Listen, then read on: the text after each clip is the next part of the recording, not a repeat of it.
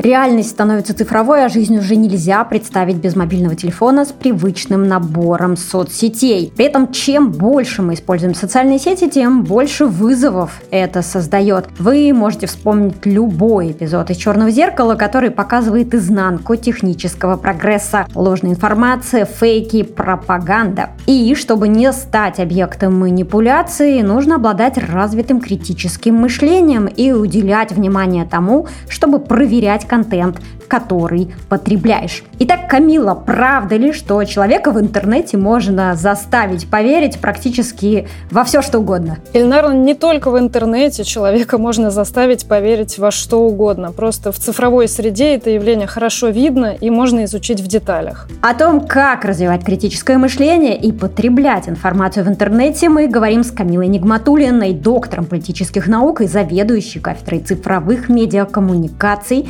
СПБГУ. В эфире Next Media Podcast, и я его ведущая, коуч, компетентный руководитель агентства экспертного маркетинга Next Media Ильнара Петрова. И мы начинаем.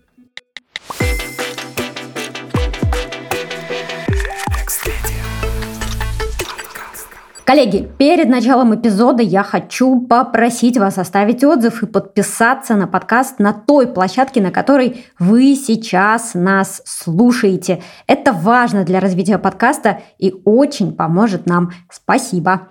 Итак, начнем сначала. Что же такое критическое мышление? Критическое мышление – это, с одной стороны, навыки работы с фактами, которые позволяют человеку создавать многомерную картину мира – вопреки желанию мозга упростить ее. То есть это процесс обдумывания вещей, происходящих вне человека и внутри человека. С другой стороны, это в целом характеристика мышления, способность конкретного индивида подвергать сомнению какие-то вещи, задавать вопросы, не доверять, как говорится, даже самому себе. Мы часто видим это разделение в нашем окружении. Одни люди выглядят даже немного неприятными, потому что они ни с чем не соглашаются, постоянно сомневаются.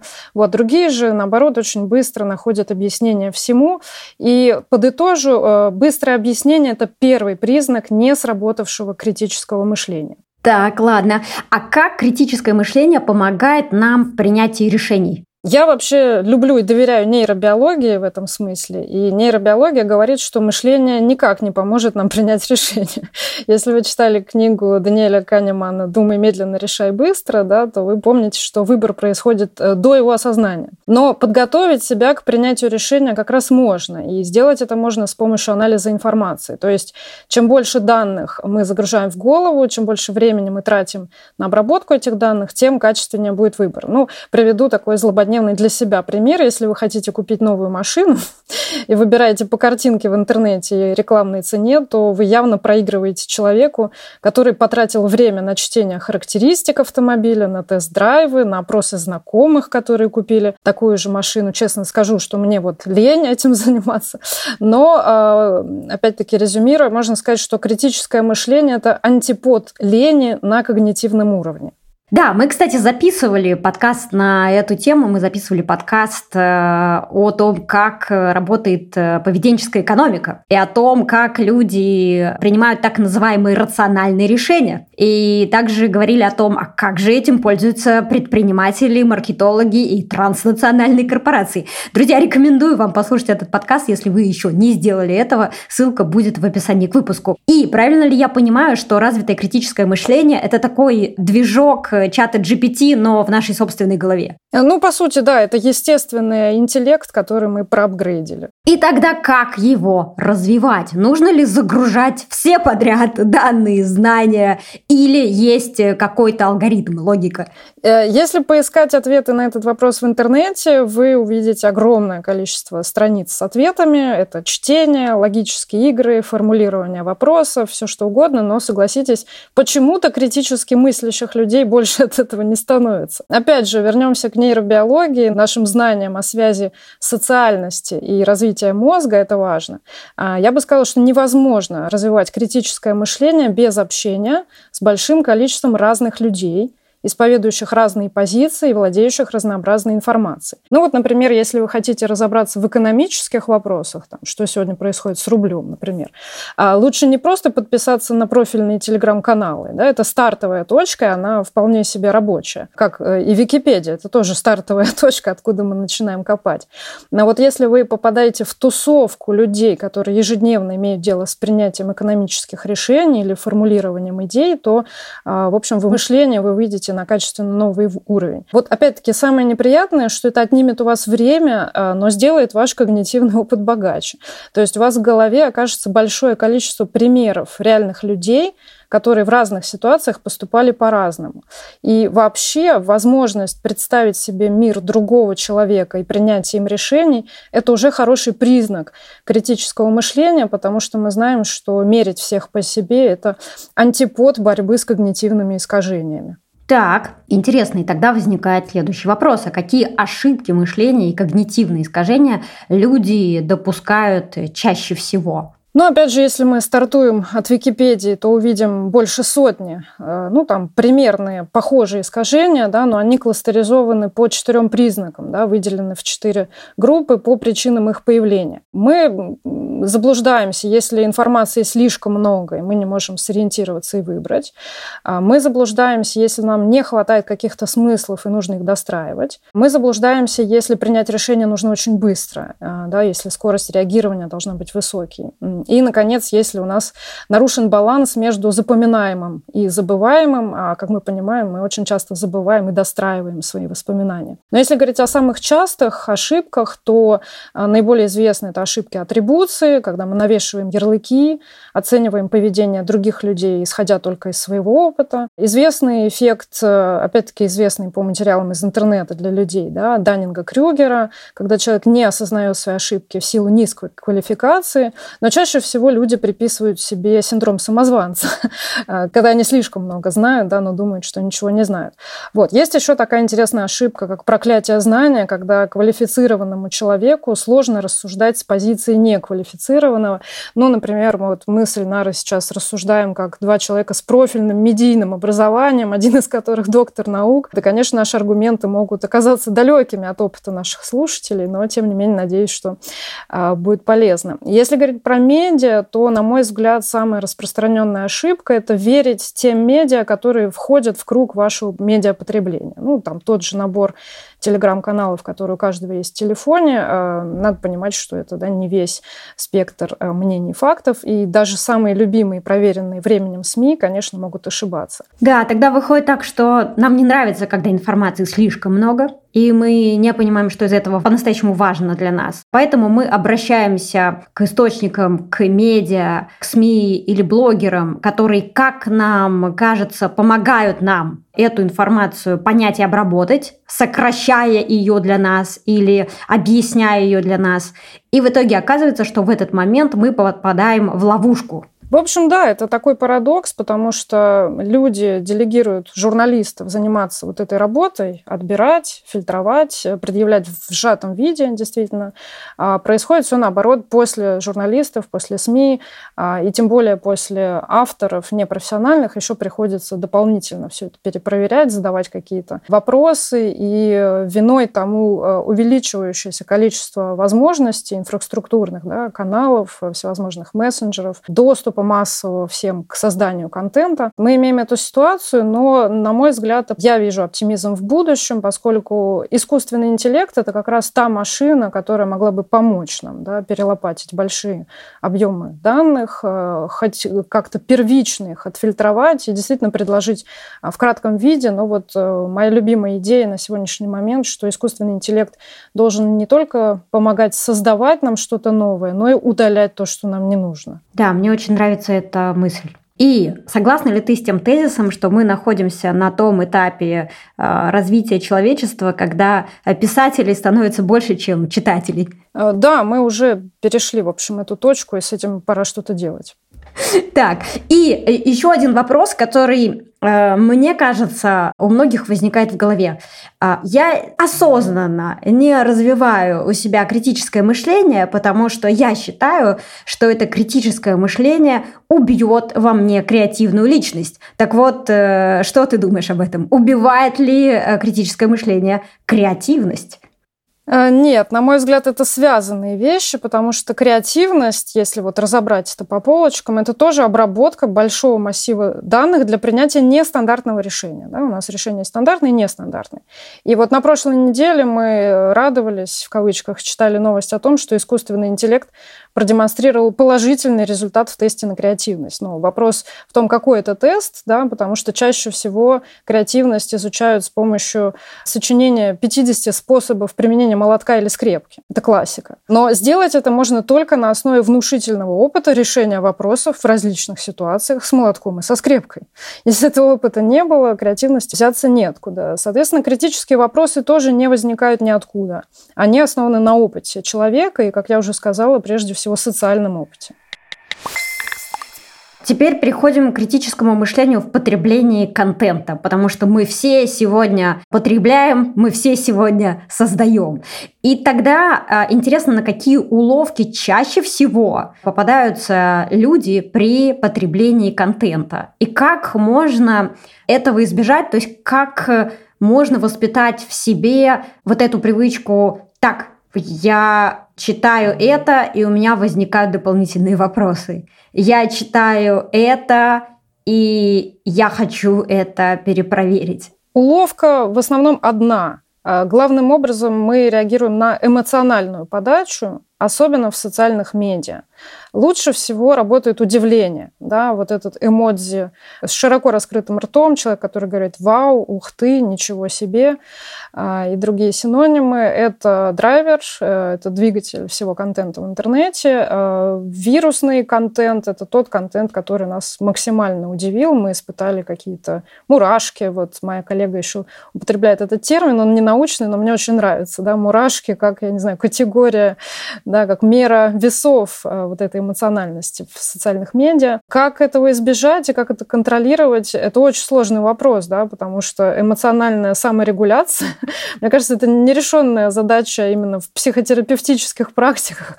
Нужна когнитивно-поведенческая какая-то терапия, поэтому давать людям совет а, контролируйте свои эмоции, когда вы заходите в интернет, э, он немножечко похож на оксюмарон, потому что люди идут в интернет за эмоциями. Они там их ищут, они там хотят. И что интересно, исследования показывают, что люди осознанно э, делятся информацией фейковой, зная, что это фейки, а просто потому что это прикольно, это удивляет. Э, моим друзьям, знакомым это тоже понравится. Я хочу э, поделиться с ними эмоцией, не фактом. Как с этим бороться? Ну, сложно, нереально, давайте думать вместе, потому что, ну вот на журфаках мы тоже учим журналистов, если вы выходите с контентом в пространство социальных медиа, вы должны удивлять. Вы не можете просто предъявить факты, на вас никто не среагирует. Так, интересно. И тогда это как будто бы звучит как какой-то конфликт, и возникает вопрос, встроено ли обучение навыку э, критически анализировать э, новости в масс-медиа, факты в образовательный процесс. Например, учат ли этому сегодня в школе или учите ли вы сами этому студентов э, в университете? Мы находимся на начальном этапе. В школах сегодня появляются медиаклассы. В Москве этот эксперимент уже идет. В Петербурге его собираются внедрять. Соответственно, хорошо ли учат, мы оценим только со временем. Но у меня есть сомнения, и это неплохо. Сомнение в том, э, удастся ли нам оценить в итоге э, этот эксперимент позитивно, потому что объективно учителей в школах больше не станет ближайшее время, значит, что вполне возможно, что в медиаклассах будут преподавать те же учителя русского языка или литературы, а, или того, кто сможет отправиться на переподготовку в свободное от школы время, например, вот сейчас в июле. Сквозного курса для всех студентов в университете пока нет, хотя, на мой взгляд, это было бы неплохо, и реализовать это можно не обязательно в аудитории, это может быть хорошо структурированный онлайн-курс с дополнительными инструментами и тренажерами, ну вот на английском языке опять-таки есть такие виртуальные тренажеры для цифровых навыков, в том числе для навыков медиаграмотности.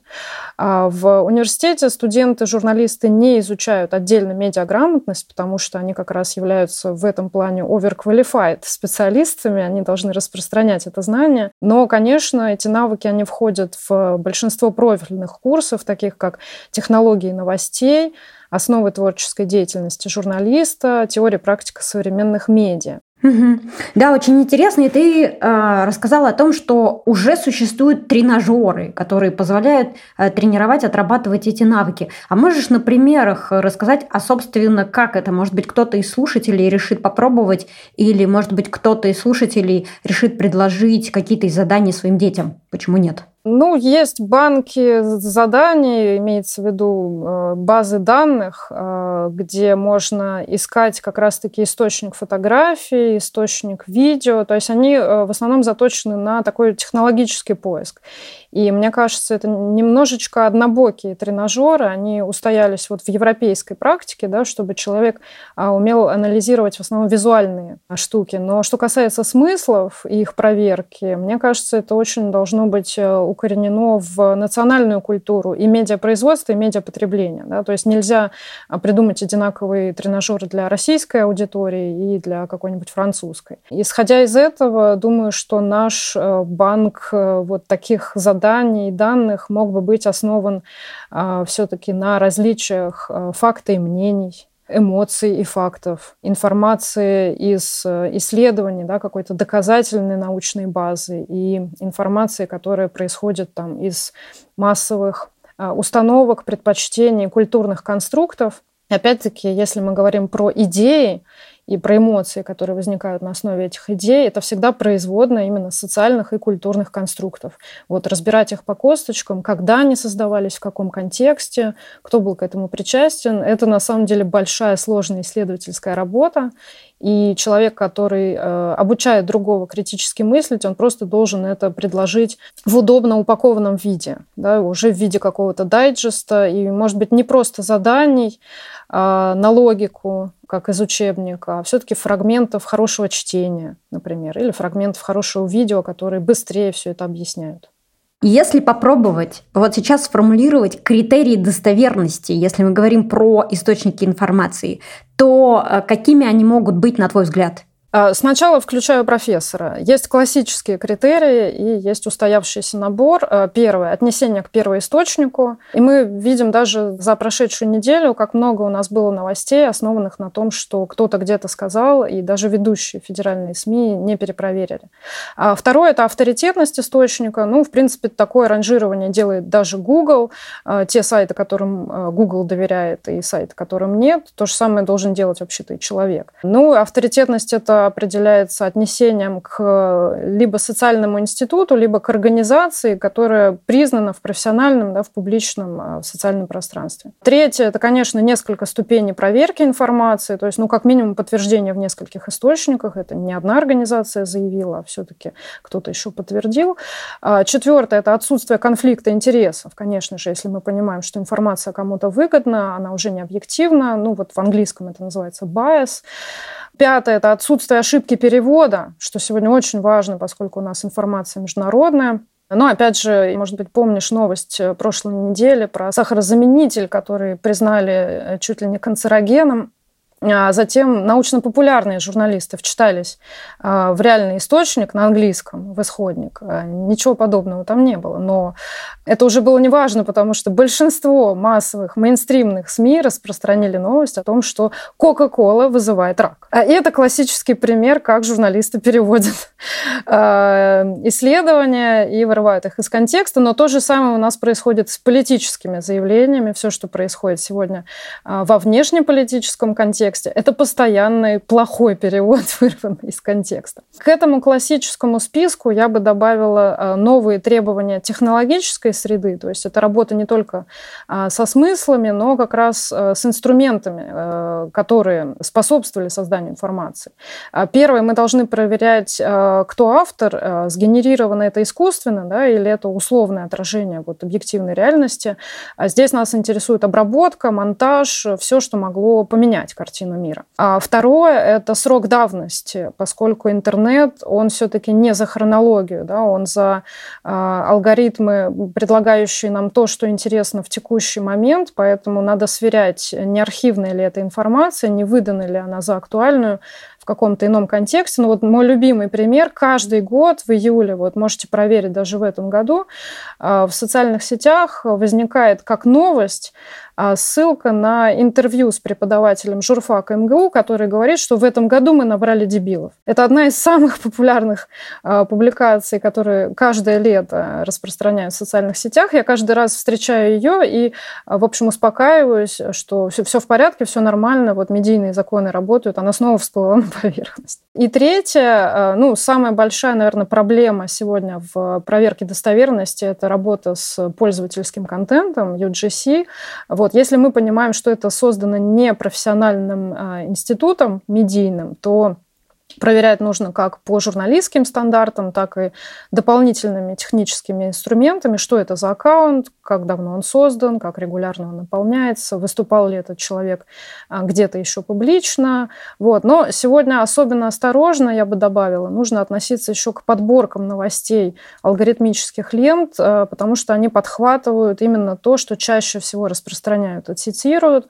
А мы сегодня уже говорили о том, что распространяют именно эмоционально цепляющие вещи, не всегда правдоподобные. Так, хорошо, идем дальше. А можно ли доверять тогда отсылкам на мнение ученых и научные исследования? Все мы знаем эти новости про британских ученых. И мы знаем, что в том числе многие исследования открыто финансируются брендами. Например, табачные компании довольно часто к этому прибегали. Так вот, э, как тогда доверять отсылкам на ученых? Эльнара, я была бы рада, если бы мои исследования финансировали табачные компании, но если мы говорим сегодня о российских публикациях, то это очень ограниченный круг инвесторов.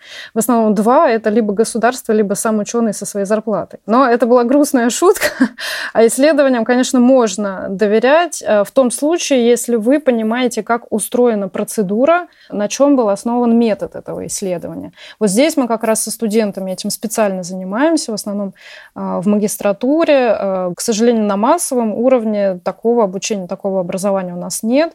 Я думаю, что надо начинать в школе, а, объяснять, как в целом проводятся исследования в различных областях знаний, какие институты за этим стоят, и как раз-таки кому можно доверять, кому нет. Особенно все, что касается вопросов здоровья, да, потому что вот как раз Кока-Кола и рак, вот такие вещи, они особо чувствительные, влияют на не только потребительское поведение людей, но в целом на образ их жизни. А, вот этих знаний, конечно, не хватает. Но, э, тем не менее, доказательной науке мы верим.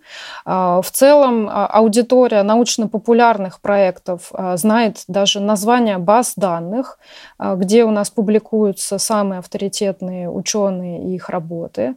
В целом знают, какие организации могут стоять э, как раз за финансированием таких исследований. Ну и как-то разбираются, наверное, в таких методах, как э, вот создание выборки с последующим проведением опроса, глубинных интервью.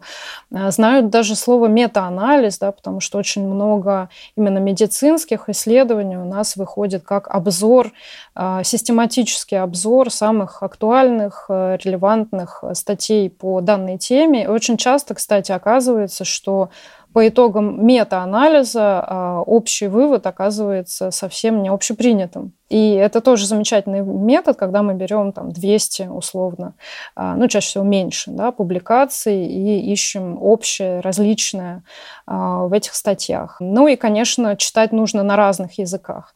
А, если мы можем делать это на русском и английском, это окей, но, конечно, будущее за китайским. Нужно читать публикации на китайском языке. Сама пока не следую своему совету, но очень хочу начать. Так, хорошо. А каким источникам информации информации доверять не стоит. Можно ли здесь также выделить критерии? Не стоит доверять прежде всего одному источнику информации. Давайте сравнивать как минимум в двух. Ну, нельзя условно говорить, как наши там, бабушки или дедушки. Я прочитал в интернете. Да? Интернет – это просто способ передачи данных, э, а вообще интернет – это провода. Да, провода, которые на Земле, под землей, еще спутники. А есть те, кто информацию производят, и хотя бы хорошо бы различать вот на таком массовом уровне, что есть профессиональные СМИ, а есть все остальные акторы, ну, это научный термин, да, субъекты, а, которые тоже производят информацию. И среди этих субъектов и государства, и организации, и общественные институты, и какие-то частные инициативы движения, и просто отдельные люди, а, которых мы а, по-прежнему называем инфлюенсерами. Хотя, наверное, их тоже нужно уже классифицировать, они очень разные. Инфлюенсеры, которые платят налоги и которые не платят. Да. Но если говорить про критерии э, недостоверной информации, то первое, э, уже, наверное, третий раз я про это говорю, это эмоциональная подача. Если мы немедленно отреагировали, если нас спровоцировали, э, ищите триггер, он точно там есть. Второе, э, как только вы быстро понимаете, что происходит, ваша картина мира упростилась до 2 плюс 2, все, это точно какой-то странный источник, нельзя получать профессиональную информацию через упрощенную картину мира. Третье, это, естественно, неконкретные и анонимные источники, источники, очень много шуток по этому поводу, да, знакомые в администрации, вот, э, у всех есть этот набор источников. Но даже наши знакомые – это, в общем-то, недостоверный источник. Они видят э, мир э, с позиции своей, начальника своего отдела, какого-то маленького участка э, с позиции водительского места в такси и так далее. Это, это не та позиция, с которой нужно анализировать мир. Четвертое – это источники, которые, или информация, которая апеллирует к общеизвестным фактам. Это вот классические формулировки. Всем известно, что, как вы уже знаете. Кстати, я сегодня в своей речи такие штуки употребляла. Я надеюсь, что вы заметили это и попытаетесь меня потом проверить. И пятое, конечно, это источники а, которые нигде не подтверждены с точки зрения авторитета экспертного опыта. Да, это эксперт, который выступил один раз, а, выступил на непонятной площадке, и вообще никто, кроме его мамы, не может сказать, что это эксперт. Вот. Мы, например, с Ильнарой можем быстро доказать, что мы эксперты, и то я все-таки советую проверять то, что мы говорим. Предлагаю перейти к теме фейков и пропаганды. А, расскажи, пожалуйста, как появляются и распространяются фейковые новости. Ну, то есть механизм распространения в целом мы обсудили, да, то создается какой-то эмоциональный триггер, который побуждает пользователей в социальных сетях расшаривать, делиться этой информацией по фану, потому что весело. Даже не потому, что я верю этому источнику или мне нравится эта новость, а потому что она э, настолько кринжовая, что я не могу ею не поделиться. Вот мы же даже сталкивались с огромным количеством фейков э, про COVID-19, и вот там уже, кажется, это было не так уж забавно. Я думаю, что не скажу здесь лучше, чем автор книги «Максимальный репост», она как раз посвящена вирусному распространению и контента, и фейков, и основана на исследованиях восприятия, на анализе вирусности информации. В общем, опять-таки, во всем виноват наш мозг. Мы тут ни при чем. И да, пример с пандемией, он э, хороший. Мы с коллегой тоже исследовали этот период. Наша итоговая публикация называлась Hopes and Fears, потому что мы видели, что людям а, была нужна какая-то надежда, и они боролись со своими страхами, когда искали информацию. И мы увидели, что а, таких сценариев, которые нравились людям, которые они поддерживали вот в виде там, лайков и репостов, их было всего пять. И они а, располагались на шкале от гиперутопии, то есть когда все максимально радужно и закончится завтра, до сверхкатастрофичного, что мы умрем уже через через минуту. И тут есть простое объяснение, будьте внимательны. А, дело в том, что ситуации неопределенности а, нам всегда очень некомфортно, нам в смысле нашему мозгу, да, и мы а, хотим поскорее найти причину, чтобы спрогнозировать исход. Да. Вот надо понимать, я завтра еду в отпуск или не еду или нет. Я меняю доллары на рубли или обратно. Да, вот э, эти вещи ближе к телу, они нас очень волнуют. И в зависимости от нашего ну, устройства нервной системы, скорее, ну или условно можно назвать назвать в зависимости от того, оптимист э, ты или пессимист, у этого сценария будут разные краски. А поскольку мы говорим про фейки и конспирологию, э, еще одну книгу, которую я бы посоветовала по этой теме, это исследователь Илья Яблоков э, и его книга «Русская культура заговора. Конспирологические теории на постсоветском пространстве». Такая замечательная энциклопедия всех источников, собственно, откуда растут ноги наших теорий заговоров. А все конспирологические версии — это то, тоже упрощенные схемы объяснения реальности. А зачем они нужны? Они успокаивают. Успокаивают человека, который тревожно мечется, опять-таки, между а, своим кошельком, работой, детьми, отпуском, какими-то простыми жизненными вещами. Ну, давайте возьмем классические э, и популярные теории. Да? Если миром управляет всего 10 человек, вот что это для нас значит? А мы не можем на это повлиять, правильно? А если я не могу на это повлиять, я снимаю с себя ответственность. Снимаю себя ответственность за то, что у меня маленькая зарплата, узкий круг интересов и дырявая футболка. Все очень удобно. С ковидом, да, если ковид придумали, хорошая версия, да, значит, это кому-то выгодно.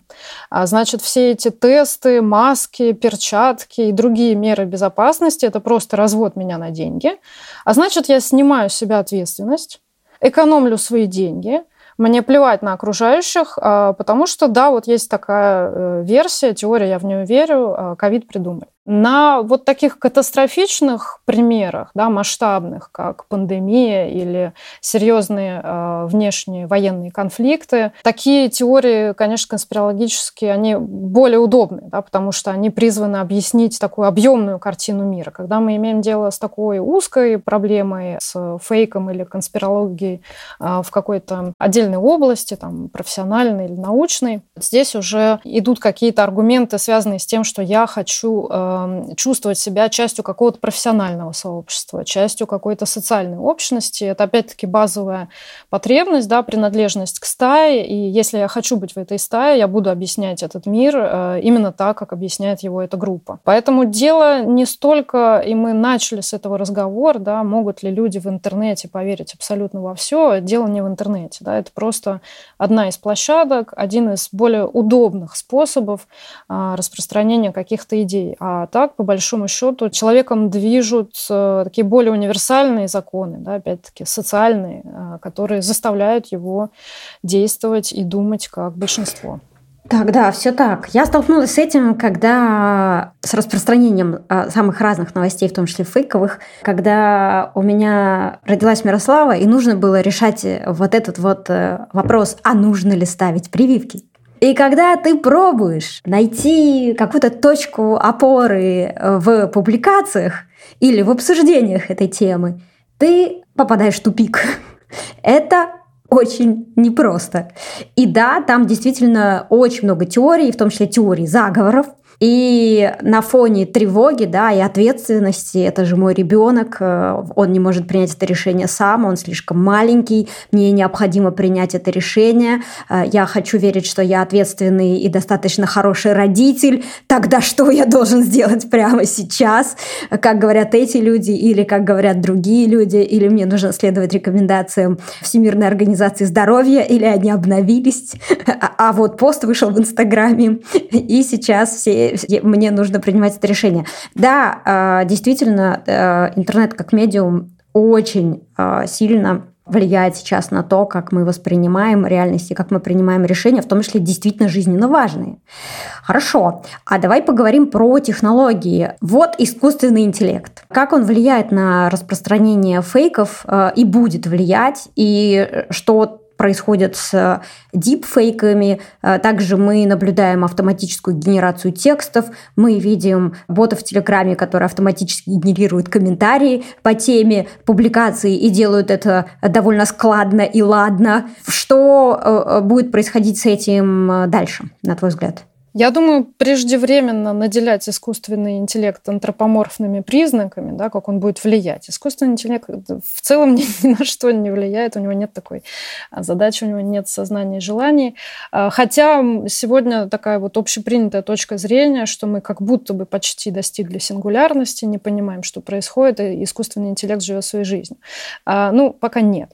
Мы говорим о том, что фейки становятся другого качества, и вот мы э, в разговоре все все еще не проговорили важное разделение внутри этого понятия, да? потому что есть информация, которую исказили намеренно, и об этом никто не знает. А потом у нас возникает постправда. Есть информация, которая является результатом ошибки работы журналиста или кого-то, кто эту информацию создавал. Это отдельная тема. А, и, кстати, есть исследования. Буквально сегодня я рецензировала статью. Коллеги опрашивали профессиональных а, коммуникаторов на тему а, вот таких ненамеренных искажений, на тему того, как часто и из-за чего ошибаются журналисты. И очень много факторов, которые ведут к этой ситуации. Ну, тот же стресс, давление, которое накладывает интернет, это скорость, с которой эта информация должна производиться. Наконец, есть искусственно созданная информация, не имеющая отношения условно к реальности, но обладающая определенной ценностью для аудитории. Ну вот, например, с появлением таких программ, как «Шедевром» или «Миджорни», появилось большое количество смешных картинок, которые всем нравятся и которые большинством людей воспринимаются именно как нереальная информация. Да? То есть все понимают, что это поработал искусственный интеллект, а, но это, опять же, повторюсь, прикольно. Дипфейки тоже часто создают в целях развлечения, хотя есть вполне прагматичные цели, они оправданы, и здесь искусственный интеллект развивать нужно. Например, а, реклама сотового оператора с Брюсом Уиллисом. Это окей, если мы договорились по правам и по деньгам. Воссоздание умершего человека. Ну, э, есть целая индустрия, да, которая позволяет людям общаться с родственниками, но у нас есть более э, условно близкие примеры. Это нейросеть Жириновский. Владимир Вольфович только недавно отошел, но очень быстро воскрес, и э, партия его собирается использовать. Ну и как часть, как вариант этого случая, да, это продолжение фильма с актером, ну не обязательно который умер, но, возможно, постарел, и его уже ну, никак нельзя загримировать там, в ребенка, похожего на себя и так далее. То есть вот э, цели э, вполне конкретные. И, кстати, я совершенно не против дипфейка Нигматулиной, который будет читать лекцию в 9 утра вместо меня, пожалуйста. Но э, если говорить о распространении, то неизбежно возникнет и уже возникает регулирование искусственного интеллекта. Сейчас все умы над этим бьются. На мой взгляд, самый простой способ маркировать сгенерированные создано искусственным интеллектом, просто специальной меткой, как реклама, да, это создано. И более того, можно помечать продукт, с помощью которого это создано, а значит, мы понимаем, опять-таки, конечного бенефициара. Да, мне нравится эта идея. Но учитывая то, с каким трудом а, внедряется маркировка коммерческих э, рекламных объявлений в, на социальных платформах сегодня, я э, боюсь, что к идее маркировки программ который использует э, искусственный интеллект, мы придем не скоро. Так, а, пропаганда. Мы не можем не поговорить об этом. Это важно сегодня как никогда в том контексте, в котором мы находимся. Итак, как современные э, медиаисследователи понимают пропаганду, если какая-то актуальная линза, через которую э, смотрят на эту тему? Начну с общих двух значений главных пропаганды, с которыми мы имеем дело, а потом к линзе. А, первое, нейтральное, оно связано с углубленным распространением идей, и в этом смысле идеи сами по себе могут быть и хорошими, и плохими. Да, вот, например, пропаганда здорового образа жизни – это хорошая идея. У меня а, дипломница в этом году защитила магистрскую работу а, по этой теме. И, например, увидела, что современное поколение очень мало знает о государственных инициативах в этой области, а значит, что пропаганда работает плохо, и надо здесь что-то делать. А вот второе определение, оно связано как раз с формированием общественного мнения, что чаще всего имеют в виду, когда говорят слово пропаганда, да, и более того, имеют в виду идеологическое управление в авторитарных или полуавторитарных режимах, но опять-таки это частные случаи вот данной категории. И если разделять эти два понятия, то, конечно, в этом смысле я согласна попасть под пропаганду ЗОЖ, но я не готова быть объектом пропаганды каких-то деструктивных идеологий. Ну, если это перенести на более спокойную плоскость э, рынка и маркетинга, да, вот можем привести в пример феномен гринвошинга, когда компания позиционирует себя как экологичную, но при этом реально не занимается сохранением окружающей среды или здоровья человека. И вот Эльнара уже а, вспоминала упаковки про сахар, да, био, эко, без ГМО, какие-то еще модные составляющие, чиа, матча. Наш словарь реально пополнился за последние годы, вот. но за ними, мы понимаем, могут скрываться обычные наливочные в подвале с разными этикетками. Как не попасть под это влияние? Собирать данные, анализировать их. В некоторых случаях это почти невозможно. Мы это понимаем. Мы не будем устраиваться на работу на производство, чтобы проверить, стоит ли есть эту кошерную колбасу. В идеальном мире эту работу делают журналисты и предупреждают общество о том, что нам что-то навязывают что-то не то. Эта функция называется watchdog, а, сторожевой пес. А, ну, в системе да, демократических ценностей это сторожевой пес демократии, но а, watchdog может сторожить любую идеологию. Такой информации сегодня очень много по теме медицины и здоровья, да, очень много разоблачений. Вот тут нас обманывают, и вот эти этикетки правильные, эти неправильные. Но мне кажется, что не стоит останавливаться только на здоровье, только на образе жизни. Нужно подвергать такому такому анализу остальные сферы, где есть проблемы. Наверное, вторая, самая популярная сегодня область, где нужны знания да, и критическое мышление, это финансы. Очень многие люди сегодня стали инвесторами, даже, можно сказать, венчурными инвесторами вкладывают в различные сомнительные а, проекты. Есть просто люди, которые страдают от телефонных мошенников. Да. Сегодня эта проблема настолько усугубилась, что университет подключили к тому, чтобы не просто исследовать, а именно создать механизм пропаганды, да, работы с населением, чтобы они меньше доверяли мошенникам. Не работает. Вот все вот эти предупреждения, которые шлют э, и Сбербанк, и МВД, и все, что печатают на э, социальных э, плакатах и расклеивают на улице, как оказывается, работает очень плохо. И что самое неожиданное, работает плохо на аудиторию 25-40. То есть тех людей, которые нам, кажется, как раз-таки критически воспринимают информацию, вот, но они сегодня отдают больше денег, чем а, бабушки и дедушки, а, о которых беспокоятся больше всего. Да, это колоссальная проблема. Хорошо, что ты упомянула об этом. На мой взгляд, это приводит к тому, что телефонные звонки как способ коммуникации а, сегодня дискредитировали себя практически на 100%. Если я возьмусь посчитать, какое количество входящих я получаю и на какое количество входящих я отвечаю, то окажется, что это может быть 5-7%. Огромное количество звонков э, я не принимаю потому что на сегодняшний момент я не доверяю этому э, способу коммуникации. Я беру трубку, если до этого договорилась э, в мессенджере с человеком о том, что он позвонит мне. И в этот момент я беру трубку. И да, действительно, я получаю такое количество пуш-уведомлений из приложения Сбербанка, что я уже забыла, что это банковское приложение. Такое чувство, что это новостной сайт по борьбе с мошенниками. Потому что каждое второе уведомление про то, что мошенники наступают. Они продолжают наступать. Способы борьбы с мошенниками не работают. Продолжаем бороться.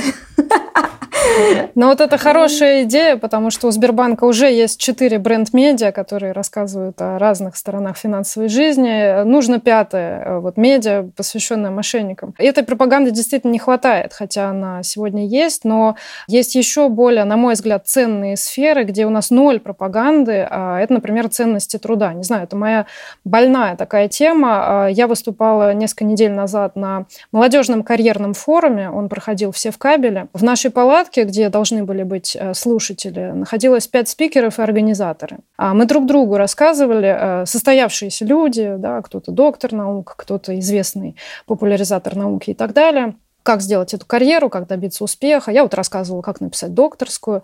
Вот. Все смеялись моим шуткам, но эта информация никому была не нужна. Аудитория этого форума находилась на улице, э, в грушах, в креслах. Они слушали концерт. Там вот выступали тоже какие-то э, неизвестные молодежные исполнители, которые еще делают карьеру. Это было интересно. Вот. Но все, что касается с тем, э, как выбрать профессию, как работать, как встроить себя вообще в этот мир современного рынка труда, который крайне сложный. Он, на мой взгляд, э, сожрет огромное количество людей, которые сегодня уже не пригождаются, которые сегодня уже дешевеют. Об этом никто не говорит, об этом нет никакой пропаганды. У нас проходит э, форум труда, но э, на нем собираются эксперты, которые все знают про этот рынок труда, рассказывают друг другу свои последние идеи, мило общаются. А мы можем остановить любого петербуржца на улице сегодня и спросить главные инсайты форума труда 2023 года. Он нам ничего не ответит. Это потрясающе, то, о чем ты говоришь. И кажется, что вот это тот самый момент, когда стоит э, задуматься над вопросом, а как э, на самом деле пропаганда формирует общественное мнение, а также отсутствие грамотной пропаганды. Потому что когда мы через социальные сети встречаемся с пропагандой со стороны блогеров относительно легкости, э, с которой можно зарабатывать миллионы, и вот эта пропаганда действительно хорошо проникает в умы. И при этом мы сталкиваемся с тем, что довольно плохо э, работает пропаганда формы труда, куда приходят квалифицированные, образованные специалисты и рассказывают о том, что, ребят, ну, трудиться важно. Труд облагораживает, ведь это он э, позволяет нам эволюционировать. Так вот, как действительно пропаганда, на твой взгляд, э, влияет на сегодняшнее общество? Механизмы внедрения информации с целью формирования мнения достаточно изучены. Их немного. Да? Во-первых, это внедрение желательной информации под видом объективной. Ну, под видом в хорошем смысле, то есть мы предъявляем доказательную базу, человек этому верит. Второе – это воздействие на триггеры, в том числе эмоциональные. А, но, опять-таки, эти триггеры а, могут быть конструктивными, да, могут быть деструктивными. Наконец, это наличие скрытых целей, которые поддерживают позицию коммуниканта. Да, то есть, либо мы понимаем, что это государство заботится о здоровье граждан и сегодня пропагандирует э, зарядку по утрам. Или это производители а, там, того же табака, да, которые сегодня поддерживают э, имидж успешного человека, который там, не может не закурить после очередной победы. Вот. Зная эти инструменты, важно задавать просто себе три вопроса в момент контакта с информацией. Опять-таки, это все усложняет нам жизнь, а, увеличивает время, а, проведенное с медиа, тем не менее. А, первый вопрос. Насколько эта информация объективна? Источники. Кто доказал? Второе. На какие эмоции и потребности она воздействует? Да, если эта информация побуждает меня начать заняться бегом, наверное, это хорошо. Да, бегать э, вроде как это про здоровье. Но третье, кто мне сегодня это рассказывает и зачем? Производитель кроссовок, производитель воды, организатор бегового марафона со взносом 10 тысяч рублей, государство, которое дает мне льготу фитнес-клуб, и так далее, и так далее. Да? И тут у нас сразу возникает э, сложный комплекс, э, хорошая идея, хорошая информация, но здесь могут быть какие-то определенные цели, определенные причины. Если я хочу быть здоровым, я могу достичь этого разными способами. Не каждому человеку полезно бегать, например. Да, и важно доносить информацию, что э, бегите с нами, но сначала сходите к врачу проверить, я не знаю, колени, уровень соли в организме и так далее. Э, размер камер вашего сердца. Я недавно выяснила, что у меня маленькие сердечные камеры, э, поэтому от бега мне э, максимально плохо и поднимается давление. И если говорить про фейковые новости, то обязательно фильтровать их на предмет вирусности. То есть чем чаще мы что-то видим или слышим, чем чаще нам навязывают подтверждение каким-то одним и тем же фактом, значит, здесь есть какое-то желание, чтобы мы поскорее начали начали в это верить. Дело как раз-таки в скорости. Да? Дело в том, что люди ну, на формирование привычек, мы знаем, да, тратят ну, вот эти вот условные 21 день. Да, на формирование какого-то образа жизни, но все-таки это где-то 2-3 года, не меньше. А на формирование устойчивых представлений о чем-то, ну, это уже десятилетия, да, потому что представление у нас формирует там семья, а, вот в первый дошкольный период осознания себя в этой действительности, затем включается школа, затем университет, затем работа, работа, и мы можем четко сказать, что в школе я думал одним образом, да, в университете по-другому. А нельзя сказать, что мы а, можем выпустить э, там, 30 публикаций в течение года, и все люди вдруг начнут дружно а, что-то воспринимать позитивно, во что-то начать верить и так далее. Поэтому какие-то вот такие вирусные попытки э, очень быстрого навязывания чего-то, они всегда настораживают. А смена общественного мнения – это действительно длительный процесс, э, и чем э, глобальнее эта сфера или эта проблема, особенно если это касается не политических установок, вот они как раз-таки чуть, чуть быстрее меняются, да, нашего образа жизни, именно социальности, то это очень сложно. Очень сложно сдвинуть человека с его шаблонов, с его стандартов, форматов. Тут нужна вообще специальная психология, специальная пропаганда. Есть и такие разделы а, в науке с более тонкими настройками и механизмами. Где-то нужно разбрасывать листовки с вертолетов, где-то, может быть, даже делать инъекции. Я сейчас шучу, конечно. Вот. Но а, к тому, что когда мы имеем дело с фейками, мы их можем вот как раз распознать по технологиям. А, технологии, которые хотят быстрого эффекта, а, это немножко не то, это нездоровая пропаганда. Ну что ж, мне кажется, пришло время попробовать суммировать э, то, о чем мы говорили сегодня, и вывести общие принципы здорового потребления контента. Мы говорили про здоровый образ жизни, и кажется, что здоровое потребление контента входит в э, комплекс здорового образа жизни и э, позволит нам сохранять в том числе наше ментальное здоровье в порядке. Итак, что же это за принципы? Я соглашусь, что невозможно отказаться от потребления контента вообще. Если мы это сравним с работой нашего организма, да, для поддержания работы деятельности наших внутренних органов нам требуется 1200-1300 килокалорий в день. А, то же самое мы можем применить и к медиа, какой-то вот базовый набор информации для принятия решений нам нужен. Поэтому я выделила вот таких восемь выводов из нашего сегодняшнего разговора.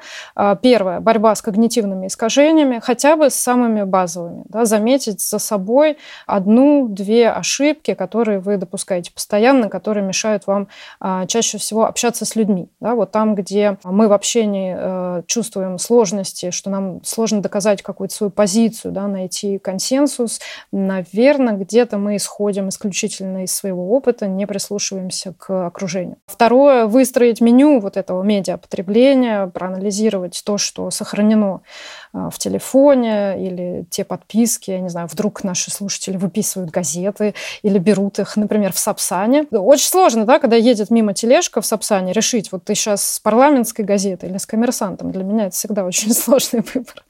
А, третье, задавать правильные вопросы контенту. Мы их сформулировали достаточно много, но ключевых было три вопроса. Четвертое, проводить гигиену поведения в социальных медиа. Ну, все-таки а, это не только объем времени, но посмотрите свои сохраненочки. Вот откуда все эти веселые картинки, что вас цепляет.